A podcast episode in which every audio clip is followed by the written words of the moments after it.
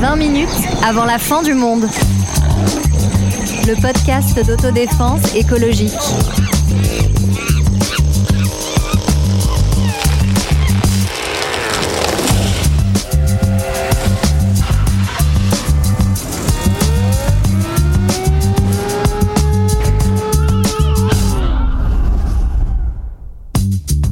Bonjour, bonjour, bonjour. Veuillez attacher vos ceintures, car nous allons partir loin, très loin, direction le système solaire, vers Mars, bien sûr, où la NASA vient de poser le robot Persévérance, mais pas seulement.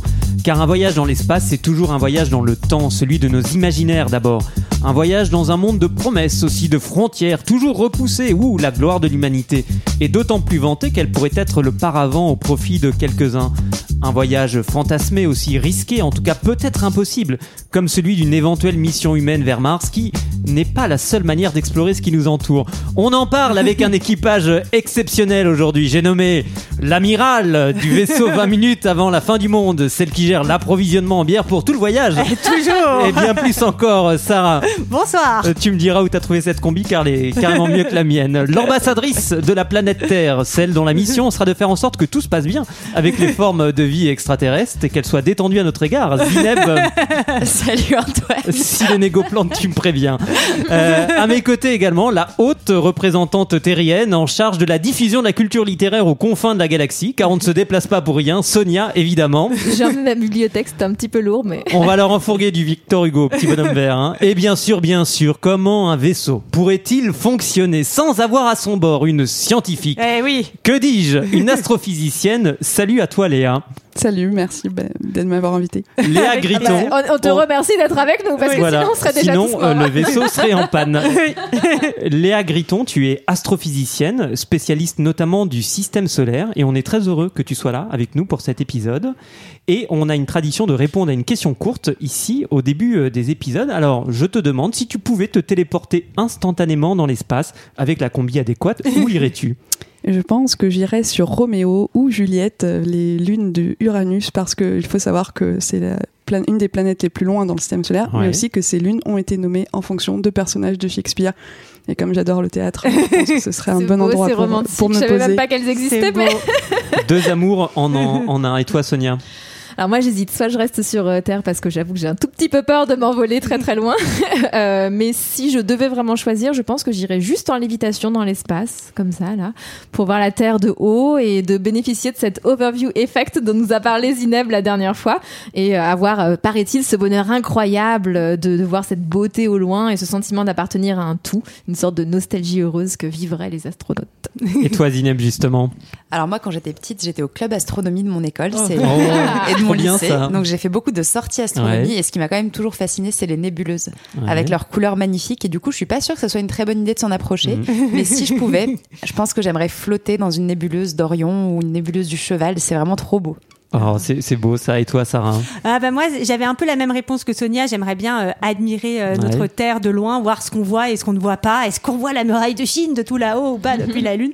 Mais bon sinon j'irais bien euh, juste sur la Lune, moi je suis assez, voilà, comme on l'a déjà fait, choix, ça me rassure. classique. Traditionnel, exactement. Et toi Antoine? Et moi, moi j'irai sur, euh, sur Mars pour attendre Elon Musk avec des panneaux, une fourche, un blocus, et pour l'empêcher de coloniser euh, cette planète. Donc voilà, qu'il soit prévenu, il aura en face de lui un Gaulois réfractaire. Alors, pourquoi cet intérêt pour les planètes de notre système dont Mars fait partie? Euh, Peut-être parce que ça a été très alimenté par euh, les œuvres euh, d'imagination, par la science-fiction, que ce soit sous la forme de livres ou de films. Bah, tout à fait, on retrouve ces livres de science-fiction dès le deuxième siècle euh, avec euh, Lucien de Samosate notamment, qui est un grec ancien mais qui en fait vivait dans une province de Syrie et qui écrit euh, un magnifique voyage sur la Lune qui s'appelle l'histoire véritable. Alors sur la Lune, à son époque, on y va en bateau, hein, dans, un- dans une sorte de grand courant d'air après sept jours de voyage. Euh, et la Lune est habitée, cultivée et la vie y serait presque douce, sauf que les habitants sont en guerre avec les habitants du Soleil. non, et puis euh, c'est vrai que dans la littérature, on peut penser donc euh, au roman de Jules Verne, à la guerre des mondes de Wells, où euh, on a euh, en fait des engins mécaniques euh, belliqueux qui vont s'écraser sur la planète Terre et aller tuer euh, les humains. Et d'ailleurs, ils seront exterminés par les microbes terriens contre lesquels ils ne sont pas immunisés. Et ha Et il y a eu plusieurs adaptations cinématographiques. Et, euh, et on peut penser aussi au livre de Philippe Cadic, euh, où il y en a beaucoup qui se passent en partie sur Mars, où Mars en fait est, est colonisé et souvent on va exploiter des ressources spéciales, de nouvelles énergies sur Mars. Et ce que je trouve intéressant, c'est ce passage un peu dans le temps, dans la littérature ou dans les films, où on passe de Mars euh, qui euh, a des petits âmes verts méchants qui vont venir nous tuer, à Mars, euh, ben, un futur euh, Eldorado qu'on va pouvoir coloniser et, exploiter. Et ça, c'est très présent finalement, on le voit dans l'histoire. Moi, je voulais aussi rajouter, euh, par exemple, dans la pièce Cyrano de Bergerac, il y a quand même une scène euh, fantastique où euh, il exploite, euh, je sais plus, 7, 8 méthodes pour aller sur la Lune qui sont magnifiques. Donc voilà, c'est vraiment, ça fait partie de l'imaginaire collectif euh, à tous les niveaux et Ouais. à toutes les époques. Oui, parce que Cyrano de Bergerac, l'auteur et non pas le personnage de la pièce de théâtre, a écrit un texte sur la Lune. Ouais. Et, euh, et bien sûr, au-delà des livres, il y a, il y a les, les, les films. films. Il y a Ah, et ça, on en, a, on en a vu quelques-uns, ça. Et les bandes dessinées, hein, n'oubliez pas Tintin quand même. c'est vrai. l'espace. C'est vrai. Tintin va quand même sur la Lune 15 ans avant Apollo 11. hein. Ah, bravo. Alors, on a parlé de l'imagination euh, euh, liée à la, à la création sous toutes ses formes, euh, mais Léa, on a l'impression aussi que c'est euh, une, une imagination euh, parfois scientifique quand on regarde un petit peu comment euh, autrefois on racontait euh, ce qui nous entourait euh, dans le système solaire.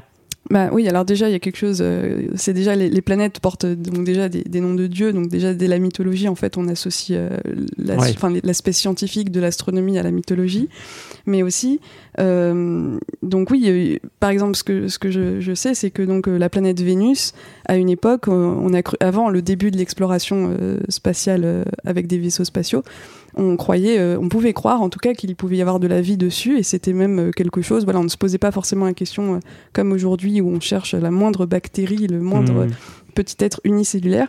Et donc là, on imaginait notamment euh, des forêts sur Vénus, euh, comme, euh, enfin, comme l'a dit euh, un, un prix Nobel de chimie, euh, Svante Arrhenius, qui expliquait euh, en 1911 que peut-être non, il n'y aurait pas de vie sur Mars, mais oui, sur Vénus, là, il pouvait sûrement y avoir des forêts euh, tropicales. euh. Et dans, dans ce genre, il y a eu euh, tout ce fantasme de, des canaux martiens euh, sur euh, Mars. Et je crois que c'est seulement en 1965 qu'on a réussi à démontrer qu'ils n'existaient pas euh, avec la sonde Mariner 4, Mariner 4, et qu'en fait Oh, c'était une illusion d'optique due à des qualités d'optique euh, à l'époque qui étaient euh, pas très bonnes. Et donc ça faisait donner Bah, l'impression il- qu'il y avait des martiens qui À, avaient l'époque, ils bossaient sur le guide du routard Mars, euh, donc euh, ils ont, ils ont, ont un peu bah, ils ont arrêté, ils ont arrêté, euh, voilà les, les impressions euh, en question. Alors, si on raconte tout ça, effectivement, euh, les, les fantasmes sur Vénus ou sur Mars, c'est pas bêtement pour se pour se moquer. D'abord parce que ce serait euh, assez prétentieux de se moquer des croyances du passé, alors qu'aujourd'hui, il y a une croyance pas beaucoup euh, plus incroyable que d'imaginer des forêts tr- tropicales comme au Congo sur Vénus. Mm. C'est euh, celle qu'on pourrait continuer à produire et consommer euh, de façon infinie des ressources Ah bon dans un monde complètement fini. on Donc voilà, nous-mêmes, nous avons nos, nos propres, Eh oui. nos propres croyances. Pour aller au-delà justement de ces imaginations, de ces croyances, il y a les missions. Alors tu as parlé, euh, Sarah, avec cet accent anglais qui te caractérise Mariner 4 euh, de Mariner dirais plutôt. 4 et euh, des missions très récentes. J'en parlais au début sur la fameuse Mars 2020 euh, avec une question qu'on entend beaucoup en ce moment, c'est que à l'époque du Covid, du changement climatique, le coût de ces missions spatiales, Léa, serait excessif et qu'il faudrait remiser les explorations dans le tiroir, dans les tiroirs euh, des euh, bureaux des ingénieurs et oublier tout ça. J'ai envie de dire un pognon de dingue. hein. Bah, moi, je trouve qu'un un pognon de dingue pour rêver autant, c'est quand même euh, Ouais. peu cher payé. Déjà, euh, en plus, il faut se rendre compte donc que c'est des missions qui font travailler énormément de personnes. Euh, par exemple, bon, Mars 2020, j'ai pas forcément les chiffres, mais sur des missions comme euh, Bepi Colombo, il y a des centaines de Alors scientifiques. Bepi Colombo, qu'est-ce que c'est comme mission? Ah, Bepi Colombo, c'est euh, c'est ma mission préférée. C'est la mission qui va Ouais. partir explorer Mercure, Ouais. euh, la planète la plus proche de notre étoile, euh, à partir de 2025. Donc, Ça je va elle va partir, mais en fait, Ah elle oui. est partie. Elle est partie en octobre 2018. Donc là, elle est, elle est en route dans le système solaire. Et donc voilà, cette mission-là, euh, c'est une mission entre l'Europe et le Japon, donc très internationale, qui fait travailler des centaines de scientifiques, qui a fait travailler plus de 80 entreprises privées rien qu'en Europe pour fabriquer le vaisseau et partie fait tous les composants. Et en plus, voilà, si on parle vraiment du coût lui-même, euh, la mission Mars 20 a coûté euh, 2,44 milliards de dollars euh, et qui sont financés essentiellement par les États-Unis. Et quand on rajoute, quand on rapporte ça, pardon, au nombre de citoyens euh, américains, ça représente uniquement 7 dollars par américain. Si on divise par les Européens avec, parce que bah, les Européens en bénéficient, ça fait 3 dollars par personne.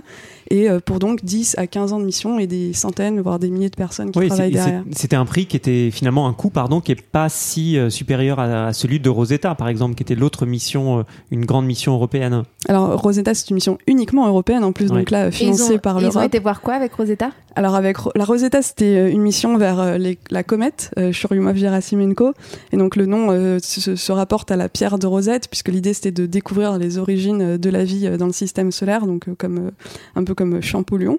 Et, euh, et donc voilà, la mission Rosetta est partie euh, en 2000, enfin est arrivée autour de la comète en 2015. On a même posé un petit robot euh, sur la comète. Philae. Philae, Ah euh, oui. qui avait beaucoup touché le, le grand public. Ouais. hein. C'est une des missions Ouais, qui est le plus incroyable. connue en Europe Ouais. et euh, elle a coûté uniquement 2 euros par citoyen européen. Eh ben, c'est le prix d'un pain au chocolat, euh, Oui. un peu surévalué. Non, et puis mais- Chocolatine. Et puis c'est surtout, je pense, si on compare ces budgets à des budgets, par exemple, militaires, de, mili- de Mhm. défense, etc., finalement, c'est c'est pas, c'est pas tant que ça, en fait, euh, en comparaison. Alors, cette recherche, c'est euh, très souvent, euh, elle est très souvent racontée comme la gloire de l'humanité. Euh, On peut se demander si c'est la gloire pour quelques-uns, parce que il y a ce, ce mot qui revient très souvent, la conquête, la conquête spatiale. Ça, la conquête, c'est quelque chose qu'on connaît. J'ai l'impression que voilà, euh, l'espèce humaine a déjà un petit peu tâté de ce produit-là. Oui, c'est intéressant parce qu'on le voit même dans la littérature qui parle de, ces, euh, de cette conquête spatiale, notamment chez Jules Verne, dans De la Terre à la Lune. Euh, dès le début, en fait, c'est une association d'artilleurs et de scientifiques après la guerre de sécession qui vont réfléchir à une manière de se reconvertir presque pour aller sur la Lune. Donc, ils emploient leur, euh, tout, le- tout leur savoir-faire militaire pour construire un gros obus, un gros canon qui va aller sur la Lune. Et on le voit, pareil, c'est repris dans euh, le film de Georges Méliès, Voyage dans la Lune, où c'est un, ca- un, can- un canon qui lance ce boulet de canon dans le dans l'œil de la de la lune. Et j'aime bien euh, cette image là parce que pendant pendant qu'on voit ces images là on a la marseillaise en fait en fond avec le motif de la marseillaise qui apparaît dans le film. Donc petit élan patriotique. Et en même temps il y a ce, ce, ce boulet là qui qui perce l'œil de la lune donc quelque chose d'un peu violent euh, donc on voit enfin vraiment la tension voilà entre euh, entre patriotisme et, euh, et quelque chose quand même de violent. Ce que je trouve intéressant dans les mots, c'est qu'on est passé de la conquête spatiale à l'exploration spatiale, et donc d'exploration spatiale, derrière, on peut mettre des choses aussi qui sont euh, plutôt positives, euh, bah, de la recherche scientifique, de la recherche pour faire avancer euh, l'humanité, ce qui serait une bonne chose. Mais ce qui est vrai, alors il y a des missions qui sont euh, pas seulement américaines, pas seulement européennes. On voit beaucoup, notamment dans ce domaine, je trouve, du spatial, des voilà des, des missions qui vont être internationales. Mais tout de même, il n'en reste pas moins qu'il y a un certain nombre euh, d'intérêts particuliers qui vont être en, en jeu euh, derrière. hein. Malheureusement, on retrouve toujours hein, cette idée, il y a toujours un intérêt à faire les choses. Un intérêt même privé, puisque Privé. depuis quelques décennies, euh, la conquête spatiale a changé. C'est-à-dire qu'on voit dans euh, la conquête spatiale, dans l'exploration, euh, selon les projets, des fonds euh, privés. C'est ce qu'on appelle le New Space, Eh c'est-à-dire les capitaux privés viennent au secours euh, du rêve euh, spatial. Coucou Elon Musk. Effectivement. Et ces Ouais. capitaux privés euh, enfin, bénéficient aussi de façon cumulative de tout l'argent euh, public qui a été dépensé pendant des décennies et des décennies euh, là-dessus. Alors, il y a des tas de projets euh, qui se lancent. Tu as parlé, euh, Sarah, euh, d'Elon, euh, d'Elon Musk et de, Ouais, bah, il, veut, il voudrait, euh, il annonce qu'il va y avoir une colonie sur Mars. euh, C'est le rêve de sa vie. hein. ouais. Ouais. Mais J'ai quel âge, juste pour savoir? J'ai- peur qu'il 40 n'y ans, arrive quelque pas. chose comme ça. Mais dans le tourisme spatial, on voit presque quelque chose qui renvoie au, au simple tourisme, en fait, avec ce- cette espèce de FOMO qu'on a euh, tous à, à- à vouloir. c'est-à-dire la, la peur de manquer quelque chose. Ouais. On veut voir de nos propres yeux, toucher de nos propres mains, et donc dans la conquête spatiale, c'est cette idée-là, mais euh, cette fois-ci à des échelles beaucoup plus grandes, où euh, il faudrait envoyer des hommes pour euh, voir, toucher, prendre, euh, repousser sans cesse la conquête, puisque c'est quand même aussi ce mythe de la conquête au départ euh, de, de l'O- de l'Ouest américain, donc qui, euh, qui conquérit tout son territoire, puis quand il a atteint les limites de son territoire, va jusque dans l'espace. Donc voilà, c'est, on retrouve quand même ces logiques-là à l'œuvre euh, dans la Toujours conquête plus haut. spatiale. Ouais, et non, mais juste pour revenir sur Elon Musk, parce que je n'ai pas réussi à aller au bout de mon idée tout à l'heure, je n'ai pas réussi.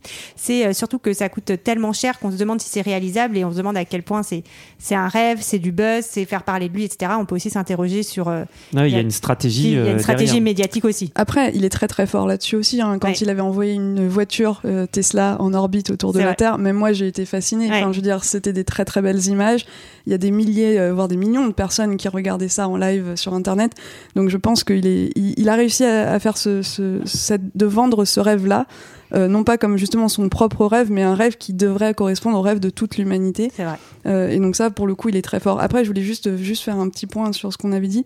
Euh, donc certes, c'est des industries qui bénéficient de énormément d'investissements publics, même si elles sont privées. Aussi, au- aujourd'hui, c'est vraiment des partenariats. Par exemple, l'astronaute français Thomas Pesquet, euh, qui part euh, en ce moment, enfin bientôt, dans l'espace. Euh, il part sur une fusée SpaceX. Donc voilà, on, on a aussi délégué quelques compétences co- du privé, enfin du public vers le privé pour pouvoir justement euh, financer les choses qui ne seront euh, jamais financées ou rarement financées par du privé. Ouais, ce qui est intéressant dans ces partenariats auxquels on peut assister aujourd'hui, c'est que c'était pas du tout le cas au début, où on était dans une pure logique de guerre froide, quand même, qui a, euh, entre, qui a permis de catalyser euh, cette conquête spatiale. Et aujourd'hui, on en est quand même un peu sorti, bien heureusement. Et euh, ces projets euh, dont, dont on parle, ces projets d'exploration euh, sont, sont aussi contestés euh, sur Terre. J'ai découvert grâce au chercheur Pascal Marie-Chalard euh, toute la contestation euh, à propos du 30 meter télescope, donc un projet de télescope à Hawaï euh, au sommet de Mauna Kea, qui est un des volcans d'Hawaï, et une contestation même qui remontait dès les années 70. Donc, euh, on voit bien que le, consensus social, l'acceptation qu'il y a autour des grands projets qui se passent sur Terre comme ceux qui se passent loin de la Terre sont pas forcément euh, garantis. Et ce que ça nous dit aussi, c'est que cette exploration-là, euh, c'est pas quelque chose de donné. On dit souvent c'est notre destin, c'est notre destin d'aller très loin, de quitter le système solaire, etc. Et oui, tout ça, c'est ce destin, c'est une construction sociale, c'est quelque chose qui peut, qui doit être euh, collectivement discuté. Et presque un matraquage publicitaire qu'on voit donc dans Ouais. les œuvres littéraires, dans les films, euh, à Vers l'infini au-delà. Exactement. Et, que euh, vois, qu'on voit d'ailleurs. Alors ça, vous ne pouvez pas le voir, mais sur le t-shirt de Léa, qui a Buzz l'éclair qui s'envole vers le vers euh, vers l'espace. Et, et, et d'ailleurs, et vous savez aussi que la NASA a lancé euh, sa propre marque de fringues et que c'est super à la mode. Donc euh, sur j'ai vrai. été voir J'ai leur petit toujours eu envie de m'acheter un sweat Ouais. NASA. J'ai été voir leur petit site internet et donc Non, même, ça va au-delà de ça. hein. C'est les marques qui utilisent, qui, qui payent Oui. la NASA pour utiliser oui, le d'accord. logo, Oui. euh, notamment les marques de vêtements, etc. Et donc ils écrivent sur leur site à l'heure où l'exploitation spatiale accélère et où l'homme envisage de partir étudier Mars d'ici 10 ans, la NASA est plus tendance que jamais. Afficher les couleurs de la NASA sur sa flight jacket, c'est soutenir le progrès technologique.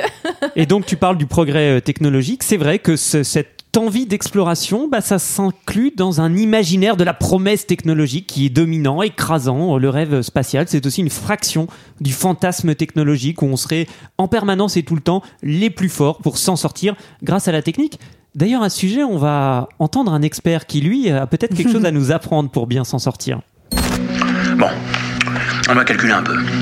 Notre mission en surface était censée durer 31 sols. Par sécurité, ils ont envoyé 68 sols de vivres et c'était pour 6 personnes. En ne comptant que moi, j'ai de quoi tenir 300 sols que je dois pouvoir allonger à 400 en me rationnant. Donc, il faut que je trouve le moyen de cultiver assez de nourriture pour 3 ans. Sur une planète où rien ne pousse. Par chance, je suis botaniste. Mars finira par avoir peur de mes pouvoirs de botaniste. Oh. Moi, ce que j'adore, c'est que le mec il dit qu'il a plus rien à bouffer, qu'il est en train de manger. Ah ouais, c'est ça. Si vous entendez un son bizarre, c'est qu'il est en train de bouffer un sandwich, hein, l'ami c'est Matt pas nous, Damon. hein, c'est pas nous. c'est pas nous. hein. Alors, Matt Damon est sur Mars dans ce film euh, Seul sur Mars. Eh Euh, ça veut dire que les robots, euh, Léa, ne seraient peut-être pas suffisants pour comprendre ce qu'il y a à comprendre de cette planète. Alors euh, déjà, il faut voir que pour discuter avec un robot sur Mars, c'est extrêmement compliqué. hein. Il y a au moins au moins 10 minutes de temps pour donner un message au robot, 10 minutes pour le recevoir, Ouais. et ça dépend de l'heure sur Mars parce que le panneau solaire qui donne l'énergie au robot, bah, il faut qu'il soit au soleil. Enfin bref, donc il y a énormément de choses qui, qui sont très Mhm. contraintes quand on parle à un robot sur Mars. Et donc l'idée de- d'envoyer des humains sur euh, sur Mars, c'est pas uniquement euh, voilà euh, par but de, de tourisme ou pour euh, faire plaisir à Elon Musk, c'est parce que voilà les humains, comme pour aussi la Lune, hein, envoyer renvoyer des astronautes sur la Lune, c'est parce qu'un humain, il est capable de prendre des décisions rapidement, il est capable d'analyser en direct des roches, des échantillons, etc. Et donc en fait, on- n'a pas envie non plus de se priver de ça dans l'exploration scientifique. Donc c'est pas juste pour prendre une photo et la mettre sur Instagram. ça peut aussi être pour envoyer une photo, Ça mais il peut faudra être attendre au moins 10 minutes pour la poster sur Voilà, Instagram. C'est ça. Ah ben un délai qui est insupportable. Ouais, Alors, mais tu- avec la 7G, ça ira voilà, mieux. oui, c'est- même la, la 8G. J'ai hâte. On parlait euh, à l'instant du retour sur la Lune. Effectivement, la Lune, où Sarah euh, a décidé d'aller si Oui. elle pouvait se téléporter. Eh bien, Sarah, nous venons te voir, puisque effectivement, la mission Artemis de la NASA s'est préparée euh, le retour sur la Lune, mais la Lune peut-être comme une étape vers euh, Mars. Exactement, c'est de là qu'on voudrait faire décoller, on va sur la Lune et ensuite on ferait décoller une fusée de la Lune pour atteindre Mars et enfin poser le pied euh, sur Mars après avoir posé le pied sur, euh, sur la Lune. Et tester euh, tout un tas de technologies euh, beaucoup plus près de la Terre où c'est plus facile de les apporter avant d'aller les envoyer euh, aussi loin que Mars. Alors, Mars, on y vient, c'est-à-dire un voyage qui a quand même, quand on regarde, quelques contraintes. Ça n'a pas l'air d'être d'être si simple que ça. Alors c'est moins bien que de prendre le TGV pour faire Paris-Bordeaux. Ouais. là c'est deux heures. Là ça va être le temps de la mission, ça va être 6-7 mois de voyage aller puis euh, retour. Et puis si on a l'idée de faire vivre les gens sur place, ce sera encore plus long. Et puis là va se poser directement, bah, ce que vous pouvez un peu entendre finalement dans l'extrait également, euh, tous les problèmes liés euh, aux équipements, aux réserves de nourriture, euh, au, au dos, etc. Euh, et puis euh, si jamais il y a un truc qui pète, il faut avoir des réserves encore plus supplémentaires. Donc il y a de Oui, c'est ça, c'est que le magasin de bricolage euh, est pas euh, juste à côté. Eh ben il faut- alors. enfin, ouais, c'est ça. Il n'y a, Si pas t'as- de- il y a pas de Voilà. magasin de bricolage, donc on oublie tout de suite. Ah d'accord. Non, mais Ah, bah, si heureusement j'oublie- que t'es là. Et si j'oublie mon tournevis, comment je fais, Léa Non, mais c'est quelque chose qui est génial. hein. Quand on travaille dans le spatial, on apprend justement à faire attention à tout, euh, aux Ouais. ressources. Et ça, euh, notamment pour les questions d'écologie, je trouve ça passionnant parce qu'on n'a rien sur place. Donc il faut Mhm. tout prévoir à l'avance, il faut anticiper et savoir se, se contenter du minimum, du strict minimum. Et pour toi, quel est le, le- quels sont finalement les, les problèmes principaux de cette, euh, de cette mission? Alors, Sarah en a cité déjà euh, quelques-uns. Et, et toi, de ton point de vue euh, d'astrophysicienne, comment tu qualifierais les, les risques de cette mission Bah donc on a, on a parlé des, du, problèmes de stockage, mais il y a aussi des problèmes physiologiques donc, euh, Mhm. assez importants parce que pour l'instant, par exemple, les astronautes ne restent que six mois dans la station spatiale internationale parce qu'au bout d'un moment, les, les, les muscles se dégradent du fait de la pesanteur. Euh, il y a aussi des problèmes dus aux radiations. On va sortir du champ magnétique de la Terre, donc on va être exposé euh, au vent solaire et aux rayons cosmiques. Et donc ça, ce sont des questions qui, qui sont très, enfin, qui posent des problèmes de protection euh, sur le long terme. Et puis il y a aussi bien sûr des, des problèmes technologiques, comment renvoyer une fusée depuis Mars. hein. Mm. Pour l'instant, c'est une mission suicide, on ne sait pas encore redécoller de Mars. Et euh, voilà tous les aspects psychologiques aussi, hein, de voir la, de plus voir la Terre. Euh, Oui. Ce serait la première fois. Euh, et Bah, quand aussi, on est sur Terre, est-ce qu'on voit la Terre? C'est vraiment, enfin, c'est une vraie question. Peut-être que justement, on n'est pas assez attaché à notre Terre parce qu'on la voit pas. Bah, c'est D'où l'intérêt des, effectivement des- de ces missions qui permettraient Ouais. de la voir de, de plus loin. Il y a là aussi la question euh, euh, s'il y a un membre d'équipage euh, meurt. Oui, voilà. Alors, la, la mort, c'est une question euh, pas non plus tabou. hein, les astronautes en parlent entre eux, mais euh, une question qui est très compliquée euh, quand même dans ce milieu-là. Et donc, euh, voilà. non, la Jules Verne, alors euh, ils ouvrent la porte et ils balancent le chien. qui- enfin, c'est pas un oui, mais en fait, je, crois- je crois, hein, je suis pas spécialiste de la mort dans, dans les voyages spatiaux, mais je crois que c'est effectivement une solution parce que je ne pense pas qu'on puisse garder un corps euh, pendant un Ouais. mois et demi euh, dans Mhm. un vaisseau spatial. Donc, si quelqu'un meurt, euh, je pense qu'il faudrait se débarrasser du corps et donc ça pose énormément de questions psychologiques sur le deuil, la- la- comment l'équipage resterait soudé après ça. Ouais. Donc ça, il y a une, une série de films catastrophes hein, d'ailleurs euh, qui peuvent euh, vous inspirer sur ces Oui, questions. c'est vrai. Et avec Mais, des euh, questions d'inégalité euh, de genre, c'est-à-dire euh, sur la sensibilité, le taux euh, notamment d'exposition aux radiations euh, des femmes par rapport aux hommes. Oui, alors ça c'est une question qui se soulève euh, en ce moment, c'est la question de quel équipage on envoie. On devrait envoyer environ six personnes euh, Mhm. dans un premier équipage, parce que pas assez, euh, c'est trop triste. Il faut voir Matt Damon euh, dans le film. Ouais, il est un peu seul tout. Voilà, trop, trop, ça devient trop compliqué en matière de ressources. Problème de colloque. Donc il faut euh, voilà une, une équipe extrêmement diversifiée qui soit capable de, de tenir ensemble sur le long terme. Et les questions de radiation, donc oui, les femmes sont un peu plus sensibles, enfin sont, sont sont sensibles à des taux de radiation plus faibles que les hommes. Donc il y a des personnes qui pensent que du coup il faut envoyer des hommes uniquement euh, sur Mars. Oui. Et évidemment, le- Oui, je pense qu'on peut retourner Logique. le C'est problème. la seule solution. Et donc euh, plutôt renforcer les protections et envoyer tout le monde euh, sur Mars. Bon, en tout cas, si je comprends bien en vous écoutant euh, tous et en particulier toi, Léa, c'est que finalement Mars c'est quand même un peu compliqué. Et donc si euh, ça pète là dans 20 minutes à la fin de l'épisode et même dans quelques minutes parce qu'on arrive au bout, euh, on n'a pas vraiment de solution. Bon, et puis en plus, il y a que des cailloux quoi. Enfin, je veux dire, euh, sur le plan du paysage, euh, faut, vouloir faire euh, six mois de voyage pour arriver dans un désert. C'est- un, dé- c'est un détail qui a, qui a son importance. Alors on se rend compte que la capacité à vivre ailleurs est un petit peu, un petit peu compliquée. Il y a beaucoup de projets en ce moment. Euh, Il y a le, tout ce qui se passe autour de l'exploitation euh, minière de la Lune euh, qui, euh, qui- dont, on, dont on discute. Euh, il y a l'exploration d'autres, d'autres projets spatiaux. C'est des missions qui sont décidées euh, très tôt. Euh, donc aujourd'hui, en fait, euh, on connaît les missions qui vont se dérouler d'ici euh, une dizaine d'années.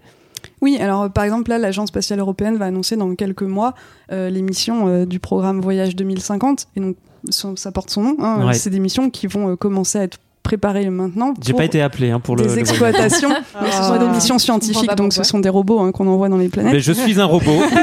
Qu'est-ce que c'est que cette discrimination? Voilà, donc si, si par exemple on, on va explorer Uranus ou Neptune, moi c'est des missions sur lesquelles j'ai travaillé, Ouais. les projets de missions sur lesquels j'ai travaillé, euh, c'est des missions qui partiraient en deux- 2030 et euh, pour arriver en 2040, 2045 et donc euh, exploiter des données entre 2045 et Mhm. 2060. Donc on a une vision sur le très très très long terme en Oui, exploration. si ça pète dans 3 minutes, en gros, on est foutu.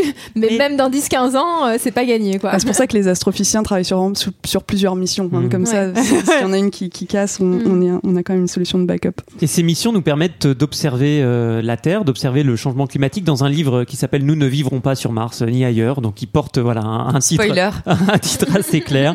Euh, les auteurs que nous étions euh, d'abord c'était impossible de terraformer Mars, c'est-à-dire de reproduire sur Mars les conditions Ouais, euh, qui permettent euh, la vie sur Terre, mais que nous étions et ça c'est euh, tout à fait malin de notre part en train de marsifier euh, la Terre. Et, Oui, et puis surtout, il y a un- si vous voulez vraiment terraformer Mars, je vous conseille plutôt un jeu de société hein, qui s'appelle Terraforming Mars. J'ai pas d'action chez eux. ouais, C'est un excellent jeu de société qui Ah, permet de se idée, rendre ouais. compte de la complexité du problème. C'est un jeu qui se joue en minimum 3 heures.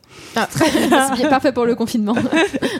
Parfait. Et donc euh, il ne faut pas réduire euh, l'exploration euh, à la conquête, ni confondre les projets euh, délirants euh, de certains avec euh, ce qu'est euh, la recherche euh, scientifique.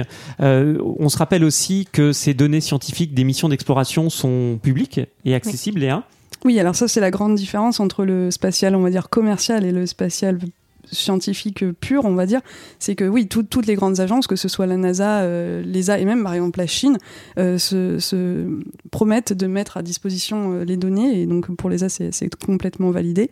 Et donc ce sont des données qui sont mises à disposition des scientifiques gratuitement. Mm. Ça, c'est important parce qu'il y a des sociétés privées aussi qui font de l'observation de la Terre, mais elles qui vendent leurs données. Ouais. Euh, donc euh, voilà, donc c'est une, une grande différence quand même entre les agences spatiales publiques et, et le commerce. Ouais, c'est intéressant. On n'est pas simplement dans une logique de conquête, mais vraiment dans une logique de partage scientifique euh, qui peut servir à tous. Oui, alors la- la- l'espace, euh, c'est un lieu, hein, donc c'est comme l'océan, donc on peut en faire ce qu'on veut, mais effectivement, c'est quand même le, le lieu dont, d'où on, d'où on peut voir toute la Terre en 90 minutes. et donc, euh, l'agence spatiale notamment met énormément d'argent dans des programmes, euh, enfin énormément d'argent, relativement à son budget évidemment, mais euh, dans des programmes d'observation de la Terre pour euh, prendre conscience des courants, des vents. Par exemple, la mission en cours là qui est Aeolus, Ouais. qui mesure les vents, c'est une des premières missions qui va mesurer tous les vents à l'échelle globale. Et donc, c'est nous permettre de mieux comprendre comment euh, fonctionne euh, la Terre et peut-être les effets du changement climatique. Oui, quand on voit Ouais. que le réchauffement climatique va inclure de plus en plus de tempêtes, d'ouragans, Ouais. euh, de tsunamis, etc., bah, avoir une carte euh, en instantané du- des courants euh, de vent, c'est quand même assez Très fantastique. intéressant. ouais. Et du spatial, nous retombons sur Terre. Nous voilà dans le sol de cette planète Terre. Et je crois La qu'on va y Terre rester. qui, elle, va très bien, puisque le problème n'est pas la Terre, mais cette petite couche sur laquelle nous nous situons, dans laquelle sont nous, êtres humains, mais aussi les autres êtres vivants, euh, les différentes formes de euh, ressources, de nature qui sont autour de nous. Et donc, voilà, on, nous n'allons pas quitter euh, le vaisseau Terre, c'est notre seul vaisseau, et on- voilà, on peut essayer euh, d'y être, d'y être mieux. Et de mieux Et, s'en euh, occuper. Et de mieux s'en Et de occuper. continuer à rêver des étoiles au loin. Voilà, et ça, en tant qu'astrophicienne, c'est la seule chose dont je peux vous dire, hein, c'est que c'est vraiment la Terre sur laquelle on, on peut vivre. On a une planète formidable, on a une étoile, une étoile formidable, Ouais. euh, qui nous permet de vivre, d'avoir de la Wi-Fi et du Nutella, comme disent certains. Donc, euh, pour l'instant, on en a trouvé nulle part ailleurs. Du Nutella sans huile de palme et euh, de l'espace pour regarder la Terre autrement et apprendre à vivre autrement. C'est le programme que nous allons continuer euh, à faire à bord de ce vaisseau de 20 minutes avant la fin du monde. Vous pouvez nous suivre sur les réseaux sociaux, alors Twitter, depuis peu de temps Instagram. On essaie voilà euh, de d'être jeune, voilà, de pas être trop, de pas être trop boomer. Bientôt sur TikTok, 20 minutes.fm pour continuer à échanger. Euh, bientôt TikTok. TikTok. Et bientôt sur le TikTok. Ben, ça, c'est les, chansons de, Sarah qui seront qui seront largement diffusées là-dessus. À très bientôt. Merci beaucoup bientôt. Léa d'être venue aujourd'hui. Merci à vous et puis c'était passionnant ce voyage euh, terrestre. Merci beaucoup. À bientôt pour de nouveaux voyages. À bientôt.